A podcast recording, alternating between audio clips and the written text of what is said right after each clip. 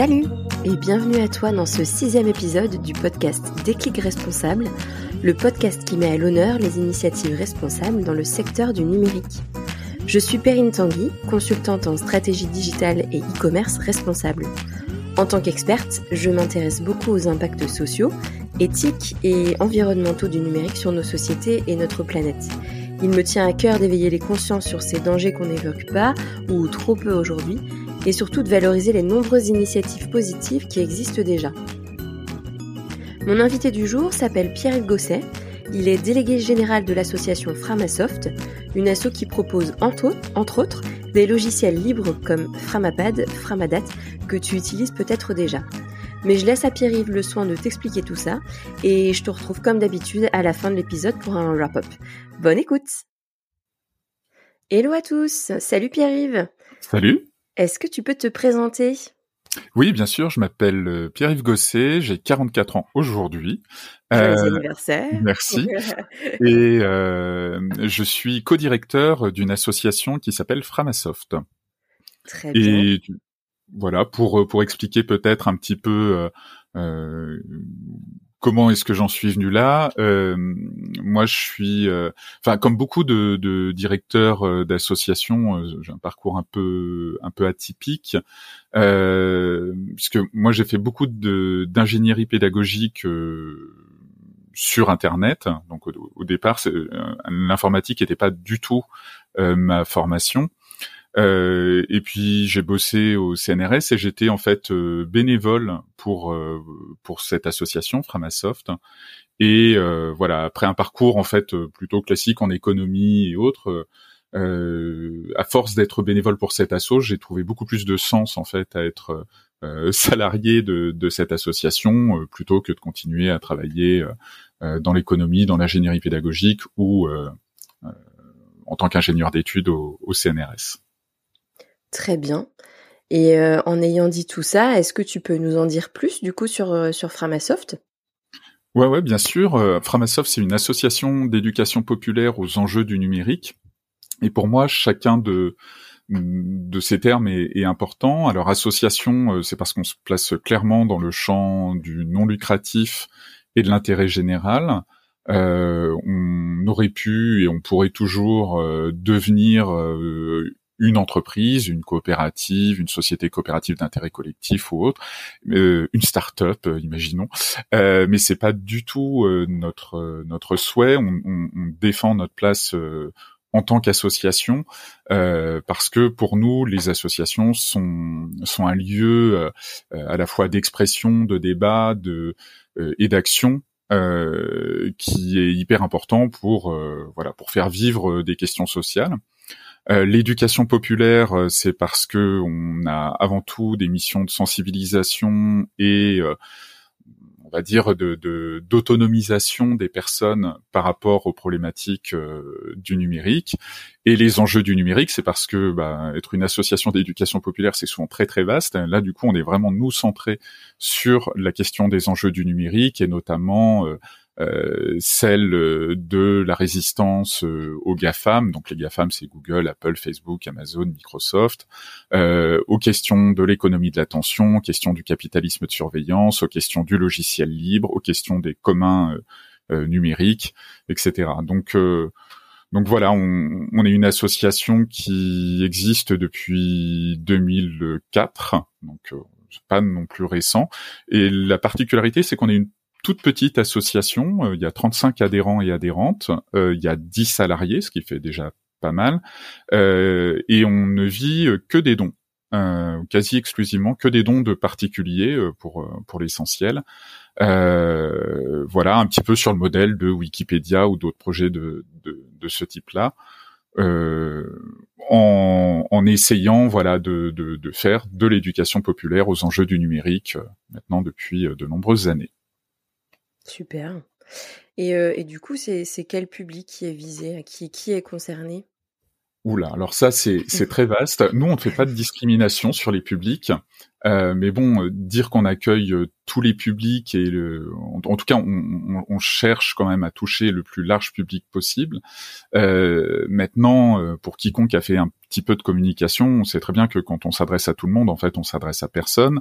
Donc le Framasoft vient de, le Fra et le Ma de Framasoft viennent de français et mathématiques. On, on vient vraiment du milieu de l'éducation plutôt nationale. Euh, et en fait, quand on a basculé sur une logique plus éducation populaire que éducation nationale, euh, on, s'est rendu compte que le public que nous on souhaitait toucher, c'était essentiellement euh, je vais appeler ça les acteurs du, et les actrices du, progrès social et de la justice sociale, donc c'est-à-dire essentiellement les associations ou les entreprises ou les euh, collectifs de gens qui, qui militent on va dire, pour changer euh, la société vers plus de progrès social et plus de justice sociale. Donc c'est vraiment très très vaste. Euh, voilà, donc euh, dans les personnes qui utilisent les services de Framasoft, tu vas retrouver des syndicats, des TPE, des partis politiques, des particuliers, des collectifs, voilà, de, de, un peu de, de tout type de personnes euh, voilà. En tout cas, nous, ce qu'on cherche à, toucher, c'est tout type de personnes qui euh, qui souhaitent un petit peu transformer la société vers ce que nous on appellerait du mieux, euh, et donc qui vont s'intéresser aux questions de l'urgence sociale, de l'urgence climatique, de des questions de solidarité, qu'elles soient locales ou internationales, etc. Très bien. Ok. Et, euh, et alors moi, par exemple, j'ai connu euh, Frama par la campagne de 2014 Dégooglisons Internet. Euh, et je pense qu'on est nombreux à avoir connu, euh, enfin avoir entendu parler en tout cas de Frama dans, dans ce contexte. Est-ce que tu peux nous, nous en dire plus? Oui, bien sûr. Le, donc Framasoft jusqu'en 2013-2014 on, était surtout connu pour nos actions de promotion autour du logiciel libre. je pourrais revenir sur ce qu'est un logiciel libre, mais euh, globalement, euh, des logiciels issus de la communauté, euh, développés comme des communs et poussés comme on va dire une volonté de construire un commun numérique qui, qui appartienne à tous et toutes plutôt que uniquement quelques entreprises. Et, et, en fait, en 2013, il y a les révélations d'Edward Snowden, euh, donc lanceur d'alerte américain, euh, qui, qui, montre qu'il y a une collusion euh, forte entre, on va dire, les, la, la surveillance des services de renseignement américains et quelques entreprises américaines, notamment les GAFAM et d'autres. Mais euh, en gros, une dizaine d'entreprises dans lesquelles on retrouvait Google, Apple, Facebook, Amazon, Microsoft, euh, IBM, Cisco, Yahoo, etc.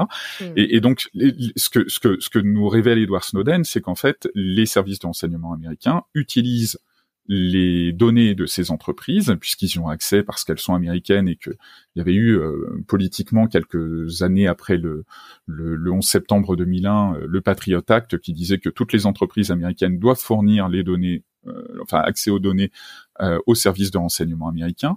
Et nous, ça nous pose un énorme problème parce qu'on se dit, mais alors il faut, faut être conscient qu'en 2013 encore, Framasoft utilisait massivement les services de Google. Euh, on n'en a pas honte, hein, mais du coup, on, on, a fait du chemin depuis. Et on s'est dit, mais c'est pas possible en fait qu'on fournisse euh, finalement des informations sur euh, nos visiteurs. Par exemple, sur beaucoup de sites, il y a des petits traceurs, par exemple Google AdSense ou Google Analytics, ou euh, même les, les, polices que tu vas utiliser qui sont chargées depuis Google fournissent de l'information à Google. Et donc nous on s'est dit non, en fait ils collectent beaucoup trop d'informations, ça nous pose un problème. Euh, on le savait déjà plus ou moins, mais Edward Snowden là le démontre de façon évidente. il faut qu'on réagisse. Et donc nous on décide de, de, juste Framasoft au départ. Euh, donc ça, nous prend toute l'année 2013 à virer chaque service Google. On utilisait Google Doc, Google List et plein d'autres services, Google Analytics. Et, et donc on supprime petit à petit ces services et on s'aperçoit que c'est long, que c'est compliqué et que et que ça réclame un effort non négligeable. Et donc on décide de, parce qu'on prend conscience que du coup, si à nous qui sommes, on n'était pas du tout des spécialistes à l'époque des, questions autour de Google, mais on, se dit si nous qui avons une certaine aisance autour de ça, ça nous prend euh, autant de temps, euh, et autant d'énergie, mais qu'est-ce que ça va être pour monsieur, madame, tout le monde, pour l'association, que ça soit un club de bridge ou que ça soit une association de solidarité internationale, bah du coup sortir de Google, ça va être difficile. Et donc on lance en 2014 une campagne qui s'appelle Dégooglisons Internet avec principalement trois objectifs. Le premier, c'est de sensibiliser le public à la toxicité euh, des GAFAM. Euh, on pourra revenir dessus euh, plus tard si, si, tu veux. Mais voilà, en tout cas, on met, la, on, met en lumière le fait que ces entreprises, elles ont un comportement et des modalités d'action qui sont toxiques. Le, le, deuxième axe après la sensibilisation, c'est de démontrer que le logiciel libre est une solution. Euh, puisque des logiciels libres, il en existait plein, mais la particularité de ce qu'a fait Framasoft, c'est qu'on les a euh, euh, installés et, mis à disposition euh, de tout un chacun. donc, si tu souhaitais, voilà, il y avait déjà par exemple un logiciel libre qui s'appelle Etherpad, qui permet de faire de la prise de notes collaboratives en temps réel. En gros, un peu la même chose que Google Doc. Ce logiciel existait, mais il n'y avait pas vraiment d'endroit où tu pouvais aller l'utiliser, euh, que ça soit à titre perso, à titre associatif, à titre pro. Et donc nous, on a monté un service qui s'appelle Framapad, qui permet aujourd'hui, qui est toujours euh, fonctionnel, hein, sur lequel tu peux aller euh, et faire une prise de notes, par exemple pour une assemblée générale associative où plusieurs personnes vont prendre les notes en même temps sur le même document. Et donc on, a fait ça. Podcast. voilà, tout à fait. et, et donc, ce qui, ce qui, ce que nous on a facilité, c'est l'accès finalement à ces logiciels libres qui existaient. Euh, c'est-à-dire qu'on les, nous on les a mis en place, parce qu'on les a téléchargés, installés sur des serveurs qui sont des machines qui sont euh, connectées à Internet 24 euh, heures sur 24, et on, et on a dit aux gens, voilà, vous pouvez utiliser le service Framapad, et puis on a mis ensuite Framadat, Framaform et plein d'autres services. Et donc en 2018, je crois qu'on arrivait à 34 services euh, différents euh, de qui, étaient officiellement des services de démonstration, mais qui aujourd'hui accueillent euh, pas loin de 1 million de personnes chaque mois. Euh, ce qui fait quand même beaucoup de monde. et, et, ça, voilà, et ça montre bien qu'il y a un, il y a un vrai, un vrai enjeu, en tout cas une vraie appétence pour le public de ne pas utiliser les services de Google mmh ou d'autres, hein, ou de Facebook, etc. Euh, et, et, donc ces services de, de démonstration aujourd'hui accueillent beaucoup beaucoup de monde. Et le troisième axe, c'était de dire en fait on veut essaimer. Et ça c'est une particularité. Si on avait été une entreprise, le principe ça aurait été plutôt de dire aux gens venez, essayez nos services et puis restez-y et puis éventuellement payer un petit, euh, payer une obole euh, en fonction de, de vos usages voilà, si tu veux un service premium, tu payes quelques euros par mois ou j'en sais rien, on aurait pu avoir une offre comme ça. Et en fait, nous, en tant qu'association d'intérêt général et euh, d'éducation populaire, on s'est dit mais en fait c'est pas ça qu'on voudra faire de toute façon. Si ça marche, il faut de toute façon essaimer, c'est-à-dire que plutôt que d'accumuler le pouvoir au sein de Framasoft euh, et au sein des services de Framasoft, on va plutôt essayer de le redistribuer. Et donc on a on a monté en 2016 euh, un collectif qui s'appelle Chaton. Chaton, c'est le collectif des hébergeurs alternatifs, transparents, ouverts, neutres et solidaires, qui regroupe aujourd'hui 90 structures qui font plus ou moins la même chose que Framasoft, euh, souvent, enfin, de façon plus plus humble ou plus restreinte hein, euh, parce qu'ils ont euh, parfois deux, trois, quatre, dix services, ils en ont pas 34 comme nous. mais l'avantage, c'est qu'on peut renvoyer les gens euh, le, le, public en disant bah, vous n'êtes pas obligé d'utiliser Framapad, vous pouvez aller utiliser, je sais pas, par exemple pad.infini.fr, euh, qui est euh, hébergé par une autre association euh, d'éducation populaire qui est à Brest et qui fait du très bon boulot depuis 20 ans. Et, et, et, du coup, plutôt que d'attirer les gens sur un seul service, c'était de dire en fait ce qu'on veut créer, c'est de la résilience, ce qu'on veut créer, c'est de la décentralisation, ce qui répond en partie à la problématique initiale qui était soulevée par Edward Snowden, c'est la surveillance, elle est possible parce qu'il y avait que 10 entreprises à surveiller pour les services de renseignement, qu'ils soient américains ou français, peu importe. Mais s'il y a des milliers ou des dizaines de milliers de petites structures à surveiller et à écouter, ça va devenir beaucoup, beaucoup plus compliqué. Et donc on est parti, voilà, des Google Internet à la base partait de, cette idée de liberté, d'autonomie par rapport aux questions de surveillance. Super. Et justement, cette question de surveillance, euh, on l'a abordée dans l'épisode 3 avec Héloïse Pierre sur les mhm. libertés à l'ère d'Internet, à l'ère d'Internet, 1, 2, 3. et, euh, et, ouais, c'était vraiment, euh, vraiment un, sujet passionnant. J'ai, j'ai beaucoup aimé cet épisode, donc euh, j'encourage les auditeurs qui veulent aller plus loin, qui n'ont pas encore écouté l'épisode 3, à l'écouter pour aller plus loin sur sur cette question.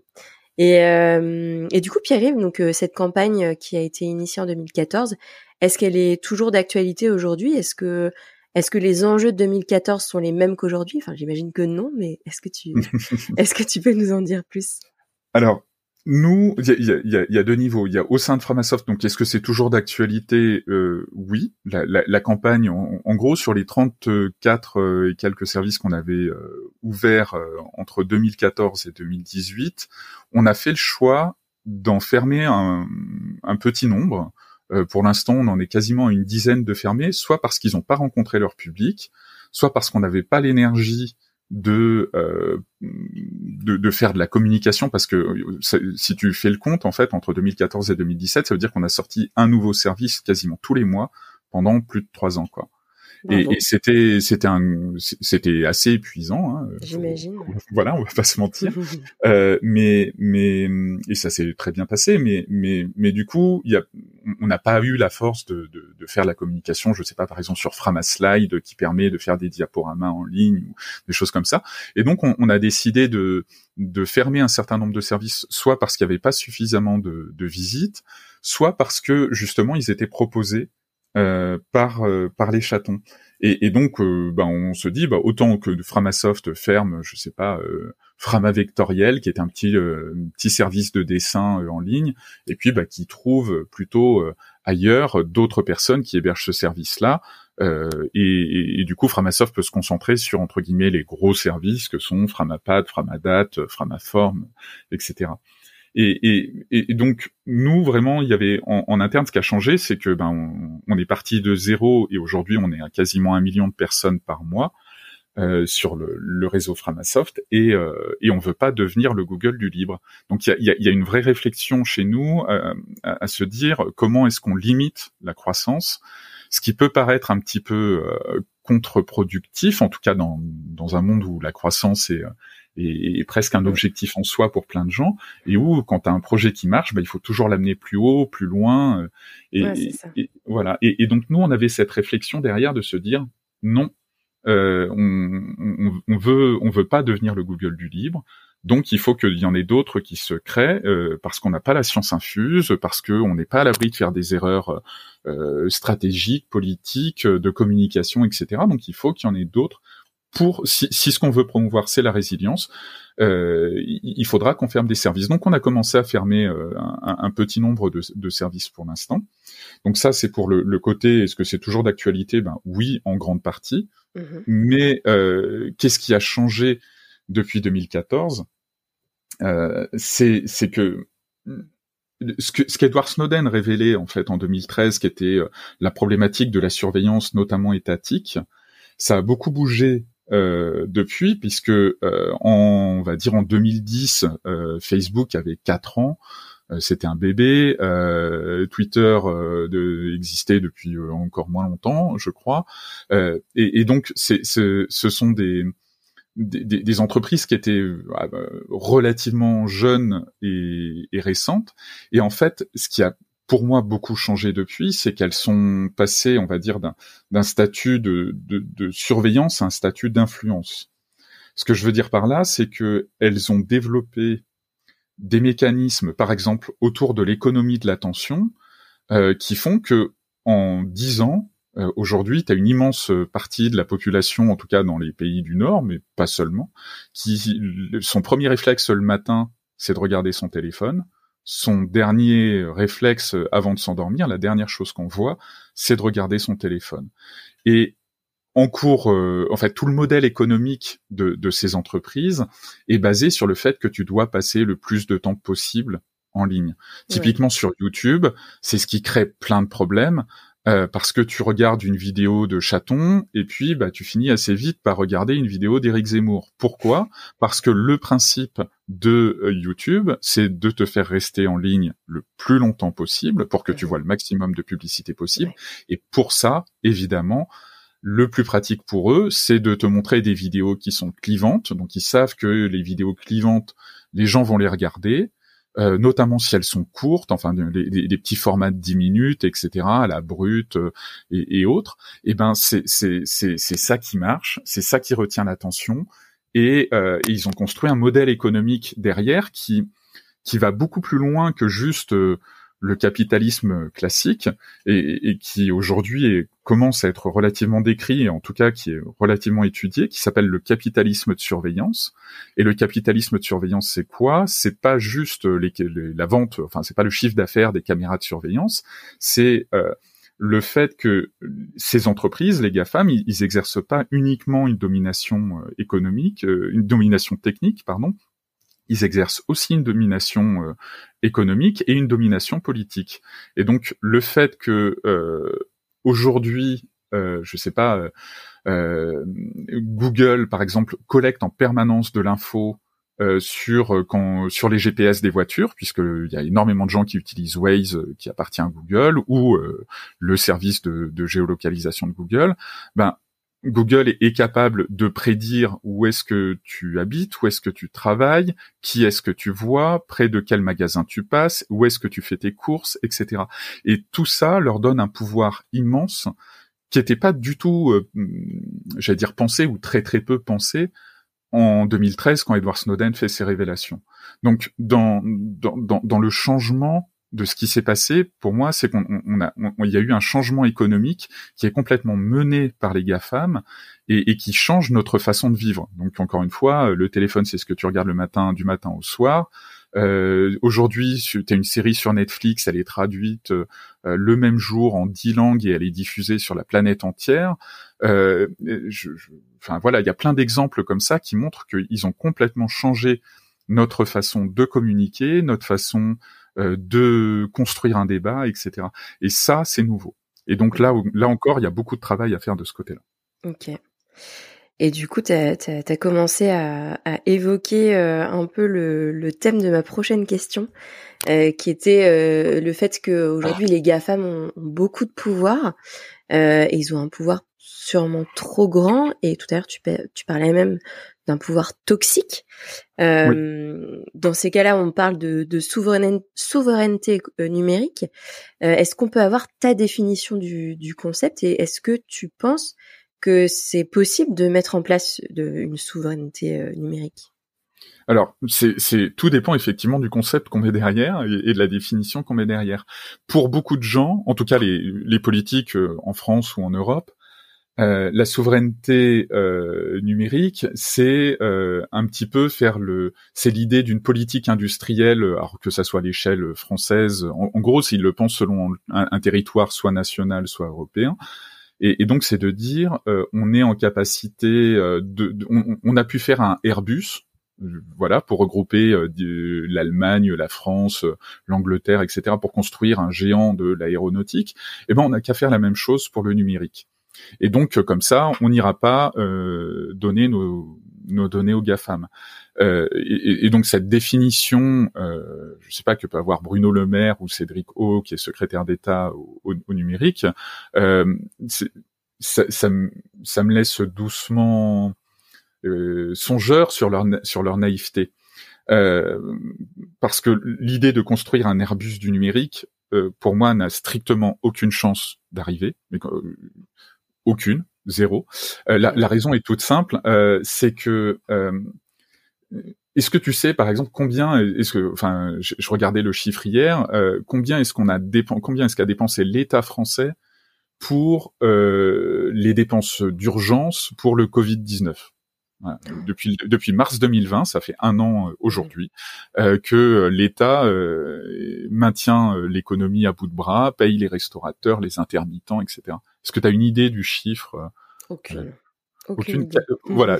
D'après le dernier chiffre que j'ai trouvé, c'était 86 milliards d'euros. Hum. Donc ça paraît énorme. Tu vois, pendant hum. un an, un État qui soutient un pays, euh, euh, je vais dire un peu à bout de bras, quoi, pour euh, pour être sûr que les gens se retrouvent pas tous immédiatement au chômage. Ils pourront peut-être s'y retrouver demain, mais c'est une autre question. Voilà, ça, ça a coûté pour, pour un an 86 milliards de dollars, 86 milliards d'euros. Eh ben, c'est 86 milliards d'euros représentent à peu près 100 milliards de, de dollars.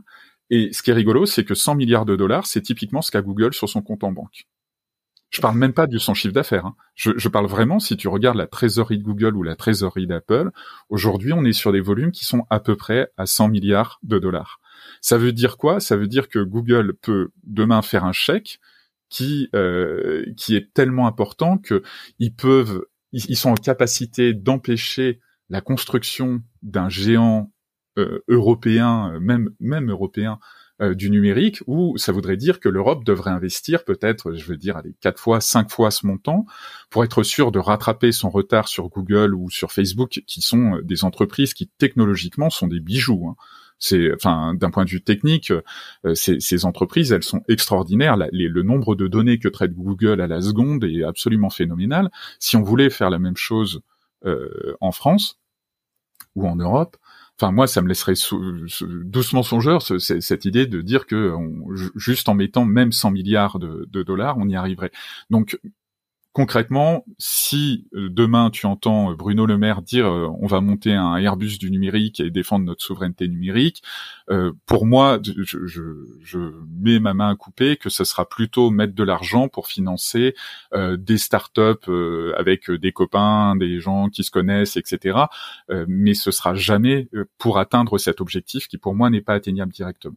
Donc ça, c'est sur le côté euh, définition officielle de la souveraineté numérique. Par contre, on peut en avoir une autre euh, de, définition qui serait, ben, en fait, être souverain, ça veut dire ne pas avoir de maître. Si, si, on partait de, si on partait de là, euh, je suis souverain, ben je, je, suis euh, au plus haut niveau. Alors le problème du souverain, c'est que souvent il a des esclaves. Mais moi, je préférais que, voilà, plutôt que de parler de souveraineté numérique, je préférais qu'on parle d'autonomie numérique ou d'émancipation numérique. Mhm. Et pour moi, cette question de l'autonomie ou de l'émancipation, ça veut dire que ben ok, on n'a personne au-dessus et on est en capacité finalement d'installer ses propres euh, services, de développer ses propres services et de gérer ses propres services. C'est exactement ce qu'a fait euh, la France et quasiment tous les pays. Je sais pas, la, sécurité sociale, euh, les données de santé, elles sont, elles sont gérées au sein de des, des, des, machines de la sécurité sociale ou de la CNAV pour euh, si on parle de l'assurance vieillesse, etc. Donc on est bien en capacité en France de gérer nos propres données. C'est une possibilité. C'est on l'a fait, on pourrait continuer à le faire. Et la, la problématique, c'est qu'aujourd'hui on vend les données de santé, ou en tout cas on les fait, euh, on prend des prestataires type Microsoft pour héberger les données de santé, ce qui est une, une très très mauvaise idée. Et, et donc moi, ce que je voudrais plutôt défendre comme point de vue, si on est un petit peu responsable, c'est de dire mais en fait il vaut mieux euh, apprendre à pêcher que euh, donner le poisson. Et donc, moi, je préférerais qu'on que, que chaque euh, chaque administration, euh, voire chaque particulier, soit en capacité de se dire, ben, ok, moi, je vais être autonome avec le, le, numérique. Et si demain je monte une association, eh bien, plutôt que d'aller sur Google, ben, je vais me chercher, par exemple, un service qui s'appelle Nextcloud, qui est un logiciel libre, et que je vais pouvoir payer peut-être 5 euh, euros par mois, mais du coup, je vais pouvoir stocker mes données dessus, mais ce sont mes données, il n'y a pas de publicité, il n'y a pas de, on ne fait pas jouer les mécanismes de l'économie de l'attention, on n'est pas là pour me vendre quelque chose, on me propose un service, je paye pour ce service, et si je suis encore plus autonome, ben je peux installer moi-même ce service et le gérer euh, depuis chez moi euh, sur, pourquoi pas un ordinateur, un vieil ordinateur que j'aurais mis à la cave, quoi. Et ça, c'est ça, c'est possible. Et donc ça, pour moi, ce serait la meilleure piste euh, d'autonomie numérique euh, par rapport à cette souveraineté numérique qui euh, qui pour l'instant me fait doucement sourire de, la naïveté des, hommes et femmes politiques dont, j'entends les discours jusqu'à présent. Mmh. Ok. Oui, donc il faut il faut reprendre le pouvoir, quoi, en gros, si je comprends bien. Exactement. C'est mais euh, c'est c'est exactement le c'est le titre d'un bouquin euh, auquel j'ai participé d'ailleurs, euh, qui s'appelait Reprendre le contrôle. Et effectivement, pour moi, c'est utiliser du logiciel libre, c'est essayer de territorialiser en fait au bon niveau ce dont on a besoin. Par exemple, c'est pas la peine d'aller euh, euh, héberger nos données de santé euh, chez Microsoft. Il y a aujourd'hui en France des acteurs qui font très bien le boulot et qui pourraient parfaitement héberger les données de santé des Françaises et des Français en, sur le territoire français. Et surtout, c'est de démystifier ce qu'est le numérique, parce que ce dont le grand public n'a pas forcément toujours conscience, c'est que euh, l'une des forces de Google ou d'Apple, par exemple, c'est que ce sont des entreprises qui sont très très fortes pour avoir euh, dit non mais ne vous occupez pas de savoir comment ça marche, juste poussez le bouton et ça marche. Et c'est vrai que c'est hyper pratique, c'est hyper confortable. Tu euh, veux faire une conversation WhatsApp, t'appuies sur un bouton et pouf, ça va fonctionner. Mais ça n'est pas pour moi une solution réellement euh, positive parce qu'en fait tu perds le contrôle. Bernard Stiegler, qui est un, philosophe qui est décédé euh, cette année, euh, parlait de, de prolétarisation, c'est-à-dire que on, on, nous a enlevé le savoir de comment fonctionnait l'ordinateur. Aujourd'hui, tu peux plus. C'est comme sur les voitures, tu peux plus aujourd'hui euh, quasiment changer une roue sans passer chez le concessionnaire ou changer une bougie. Bah, sur un ordinateur, voilà, bah, changer un disque dur, c'est devenu beaucoup plus compliqué qu'avant. Et, et Google et Apple vont dans ce sens-là en te disant non, non, mais t'occupe pas. Le, nous, on s'occupe de ta machine, on s'occupe de tes applications. Mm. Toi, tu utilises. Et donc, c'est comment est-ce que tu passes euh, de la consommation à, à, une compréhension finalement de, de, ce qui se passe dans, dans la machine? Quand tu fais un clic et ben que tu sois consciente que ben potentiellement il y a euh, quand tu vas sur une page même le site du monde.fr quand toi tu vas sur le, le site du monde et ben les publicités qui sont affichées elles sont mises aux, enchères pendant euh, allez 10 ou 20 millisecondes pour pour repérer que voilà c'est toi Perrine que tu es une femme que tu as tel âge que tu habites à tel endroit et donc que c'est cette publicité là qu'il te faudra et ça moi c'est pas le monde dont je dont je souhaite en tout cas mmh. ok Ouais, ouais, c'est super intéressant tout ça en tout cas. Euh, donc reprenons le pouvoir. Reprenons le Exactement. Oui, reprendre le pouvoir. Tout à fait. Il y a un slogan qui était Power to the people. Euh, moi, j'aime bien me dire maintenant Software to the people et, ah, redonner vraiment le, le, le, le, pouvoir logiciel euh, aux gens. Et ça passe entre autres par le logiciel libre et par les communs. Très bien. Bon, et alors, qu'est-ce qu'on fait? Comment on fait pour euh, pour dégoogliser son utilisation d'internet?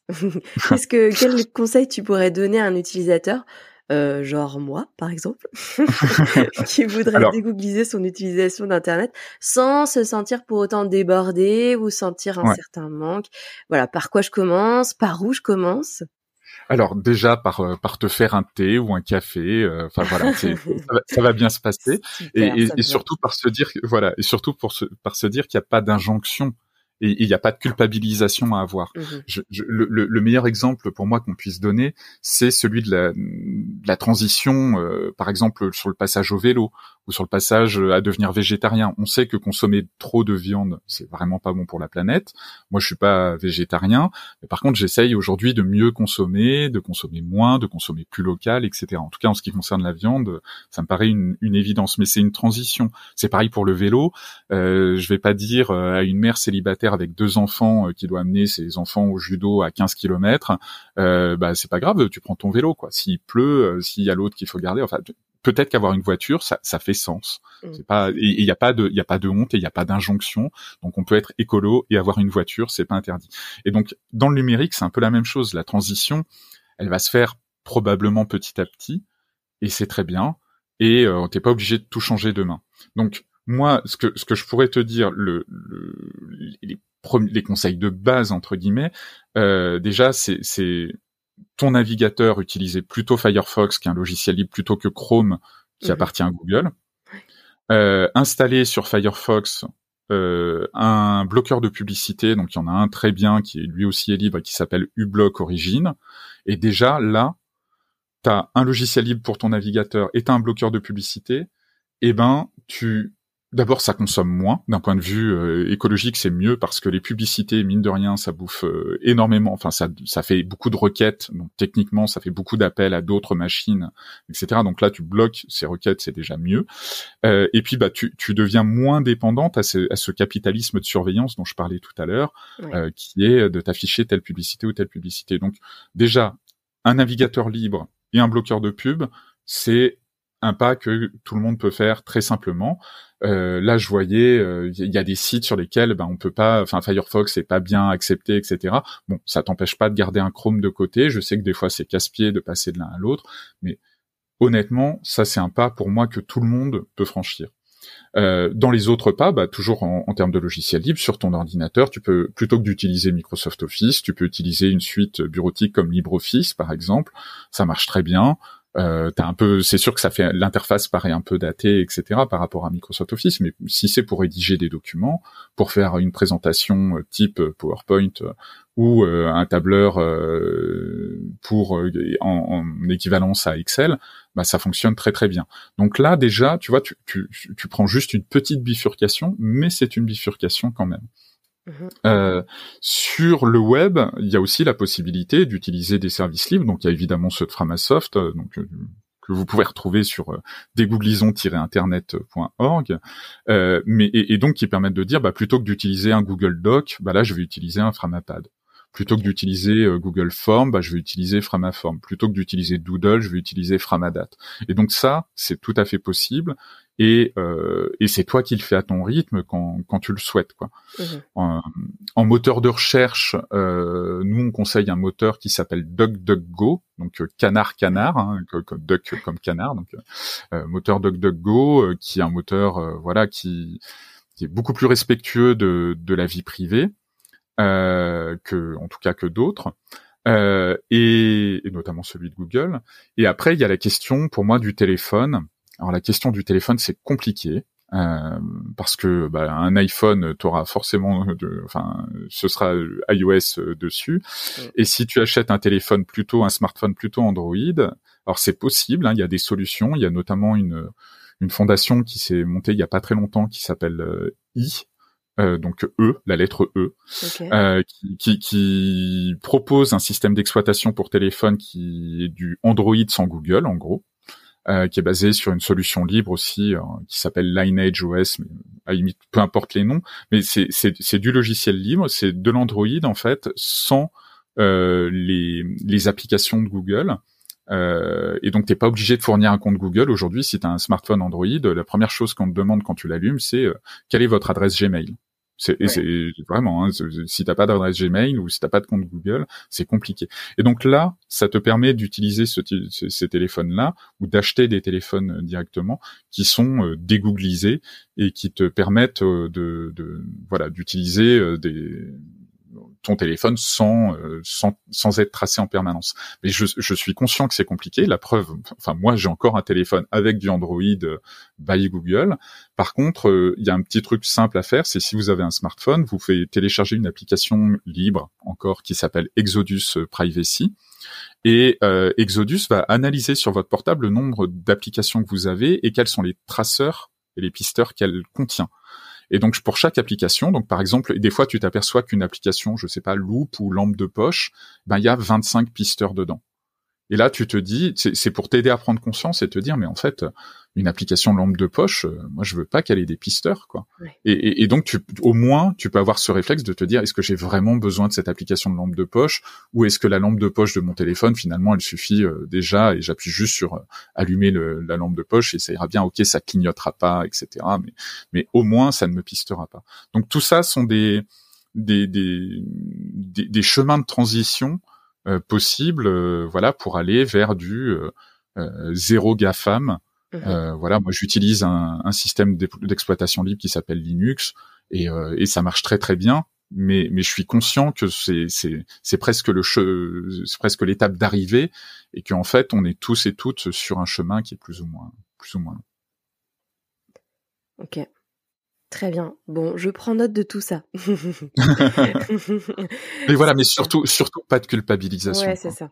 Vraiment, il faut, faut pas se mettre des injonctions si tu n'y arrives. Enfin, mm. ça viendra quand ça. Faut que ça vienne du, faut que ça vienne du ventre. Faut pas que ça vienne de la. Ouais, ouais, c'est ça.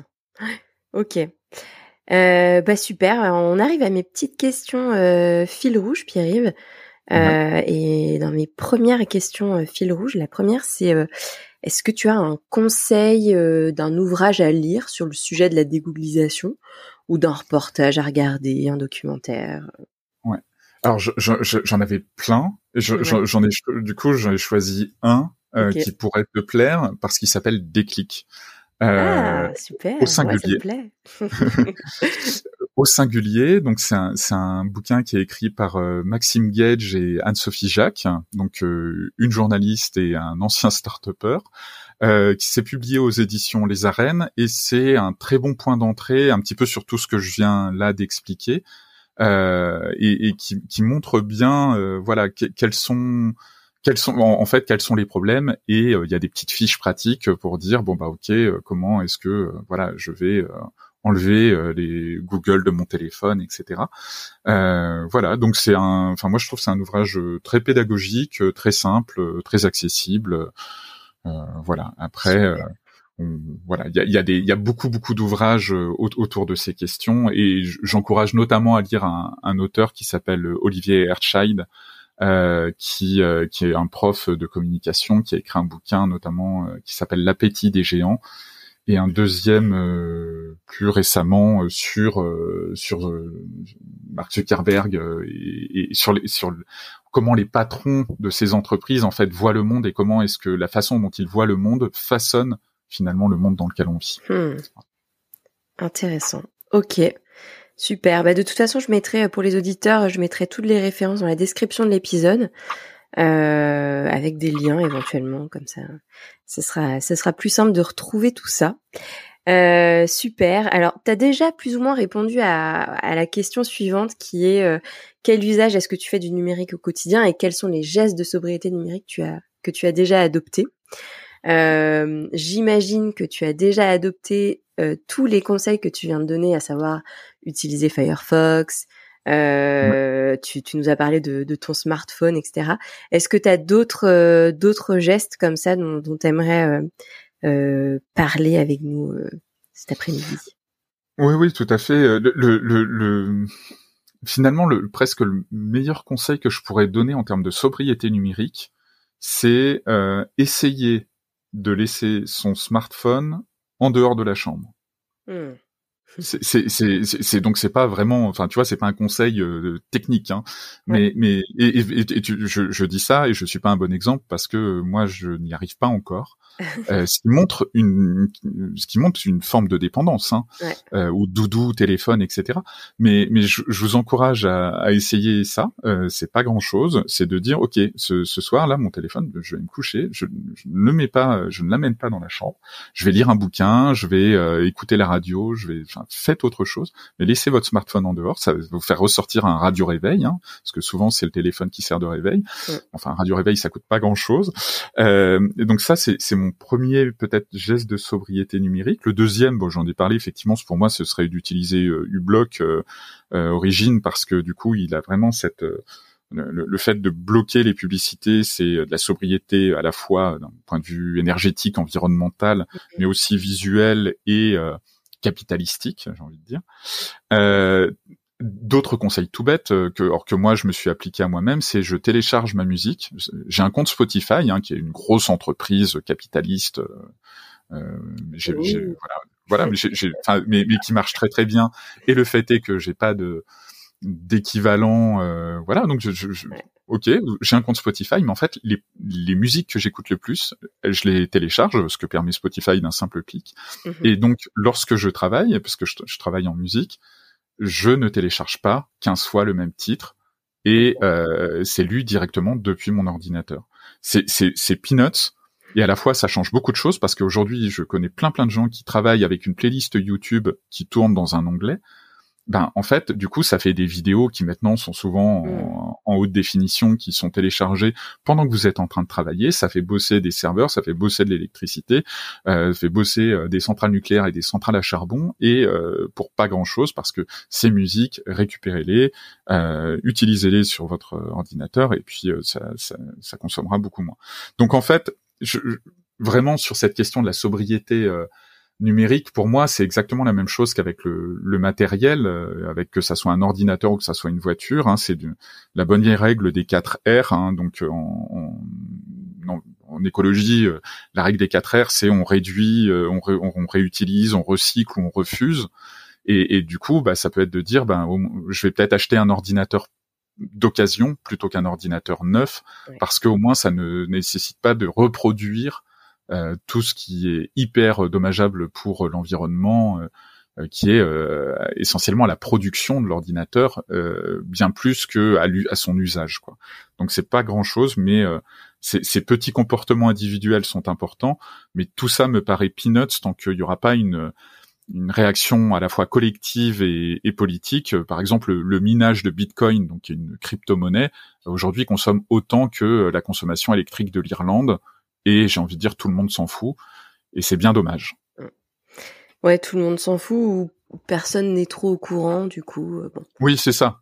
mais mais parce que euh, parce que du coup, comme on a l'impression de pas avoir de, de encore une fois de contrôle ou de pouvoir dessus, on se dit bon ben moi j'y peux rien. Euh, et puis je, je et, après, on se culpabilise parce qu'on a envoyé un mail et on a répondu juste merci par mail, ce qui est complètement débile. On, on a le droit de répondre merci par mail.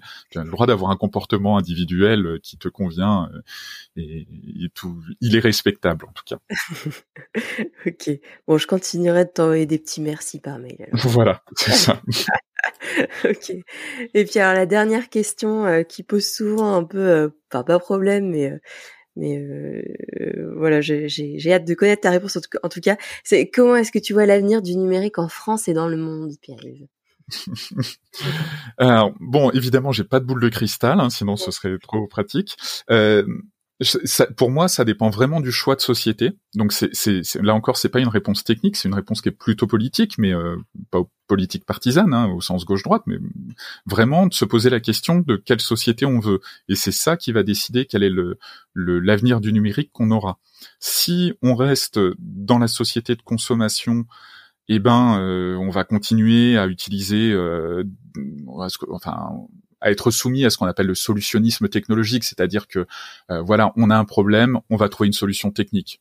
Euh, et donc, bah, ces solutions techniques, euh, je sais pas, je vais dire tous anti-Covid, c'est une solution technique, mais elle, elle est, elle est pas réellement pensée pour lutter contre un virus, elle est plutôt pensée pour mettre les gens en lien, etc. Mais, mais du coup, est-ce qu'il n'y a pas d'autres moyens de, de, de d'utiliser euh, le lien entre les humains plutôt que d'utiliser du numérique. Et pourtant, c'est un technophile euh, qui, qui, qui, te dit ça. Hein. Mais, mais du coup, il faut se méfier euh, du solutionnisme technologique. Donc, quand, quand, on vous apporte une solution technique, il faut il faut l'évaluer en fait, et, et ça c'est le premier truc. Donc, sur tant qu'on sera dans cette société de consommation, pour moi, il y aura euh, des problèmes euh, de, surveillance, il y aura des problématiques de, clivage, euh, que ça soit les clivages d'opinion sur Twitter où ça se balance des tra enfin ça se trash sur Twitter, etc. en 280 caractères, ou ce sera des clivages de classe sociale avec des gens qui ont beaucoup de moyens parce qu'ils ont monté la bonne start-up au bon moment, etc. Et puis des gens qui sont dans des difficultés financières importantes. Et donc face à ce modèle de la société de consommation que nous on dénonce, euh, on, on, essaye de proposer un autre imaginaire que, voilà qu'on appelle la société de contribution. Et pour nous, une société de contribution, ben c'est euh, une société typiquement où les associations ont toute leur place. Et c'est pas juste pour faire un club de bridge, c'est aussi pour se réunir et discuter euh, sur euh, des cercles technologiques, sur des cercles féministes, sur des cercles euh, politiques finalement. Euh, et c'est aussi une société, enfin pour moi la société de contribution, c'est une société où la, la, solidarité numérique, elle existe parce que on a rendu du pouvoir euh, aux, aux, gens en leur faisant prendre conscience de qu'est-ce que c'est, de comment ça marche et de comment est-ce qu'ils peuvent agir dessus. Et, euh, et quelque part, c'est un petit peu une société du commun et, et le logiciel libre fait partie de ces communs-là. C'est c'est pas du tout l'alpha et l'oméga, mais en tout cas, cette société de contribution, pour moi, elle ne pourra se faire que si on arrive à prendre conscience qu'il faut reprendre le pouvoir sur euh, ces questions du numérique. Bon, eh ben, écoute, j'espère que les auditeurs, euh, après avoir écouté cet épisode, auront justement pris cette conscience et petit à petit, euh, petit à petit, on va y arriver. Donc c'est, c'est plutôt, tu, t'as, t'as, une, une vision plutôt positive et optimiste du coup Alors, euh, c'est compliqué. Je, je, pense que en, en, fait le mauvais côté, c'est que je pense que ça va continuer à se cliver. Euh, C'est-à-dire qu'il y a des gens qui vont s'arc-bouter sur le fait de il faut défendre la société de consommation parce que je suis pas prêt à sacrifier euh, le fait d'écouter euh, mes playlists YouTube pendant 8 heures par jour au travail. et puis laissez-moi faire ce que ce que je veux. Et puis ben, du, de toute façon, il y a la 5G et voilà, et je télécharge plus vite, il y a de la fibre, etc. Donc de toute façon, tout va bien. je, je, peux continuer à, à consommer plus. Et d'un autre côté, il y aura un clivage de plus en plus fort avec des gens qui, comme nous, pense qu'il faut sortir de cette société de consommation, qu'il faut sortir petit à petit du capitalisme. Hein, ça se fera pas euh, du jour au lendemain parce que les contre-modèles vont être euh, compliqués à trouver. Mais je suis plutôt effectivement optimiste sur le fait que euh, de plus en plus de gens rejoignent ce type de mouvement, pas forcément le logiciel libre, hein, mais ça peut être la transition écologique, ça peut être euh, les questions féministes, etc. Et, et, qui se disent, mais en fait, il va falloir lutter et résister face à ces modèles euh, un peu d'oppression. Et je pense qu'avec ces gens-là, on arrivera à faire des choses euh, vraiment chouettes. Bah oui, bah j'en suis persuadée. En tout cas, j'espère. Très bien. Bon, ben merci beaucoup, Pierre-Yves, pour tout ça. Bah, je t'en prie. Euh, merci pour ton invitation. C'était très riche de, de t'entendre parler. Euh, très chouette. Et puis, euh, puis oui, pour les auditeurs, du coup, je mettrai, je mettrai dans la description toutes les références que Pierre-Yves a citées dans l'épisode. Euh, et puis, euh, qu'est-ce que je peux te souhaiter du coup pour euh, pour aujourd'hui, qui est une journée spéciale finalement, c'est ton anniversaire. qu'est-ce qu'on te eh souhaite ben, Eh ben, de de retrouver, de pouvoir passer un moment avec quelques personnes qui sont proches et et avec qui évidemment les, les liens sont un peu distendus ah en bah ce moment. Et, et, et de et de voilà de pouvoir de pouvoir euh, fêter des choses en fait. C'est c'est ça, je, je, je pense euh, et, et, et, à l'avenir, je pense qu'il faut qu'on se souhaite des rencontres. C'est ça qui qui va nous manquer. Mmh. Je suis d'accord. Super. des, des fêtes et des rencontres. C'est bien comme programme. Ah bah ça me va. Moi ça me va très bien. bon bah bon anniversaire encore. J'espère que tu auras ta coupe de champagne ce soir. Aussi. et puis euh, à bientôt. Merci, à bientôt. Salut Pierre-Yves. J'espère que cet épisode t'a plu et que, comme moi, tu es prêt, prête à reprendre le pouvoir sur ton utilisation du numérique. De mon côté, je vais commencer par calmer mon utilisation de Google Chrome et transiter doucement vers Firefox. Et puis, euh, pour continuer à te raconter ma vie, j'ai récemment reçu en cadeau un beau radio réveil, ce qui me permet de tenir mon smartphone à distance de la chambre. D'autres épisodes de ce podcast arrivent bientôt avec des sujets tout aussi passionnants. Pour te tenir au courant, n'hésite pas à me retrouver sur LinkedIn sous Perrine Tanguy ou sur le compte Déclic Responsable d'Instagram. Enfin, si tu as aimé cet épisode, n'hésite pas à le partager et à mettre 5 jolies petites étoiles sur Apple Podcast. Je te souhaite de passer une belle journée. N'oublie pas d'adopter des gestes simples de sobriété numérique, comme faire l'acquisition d'un nouvel appareil d'occasion ou reconditionner. À très vite!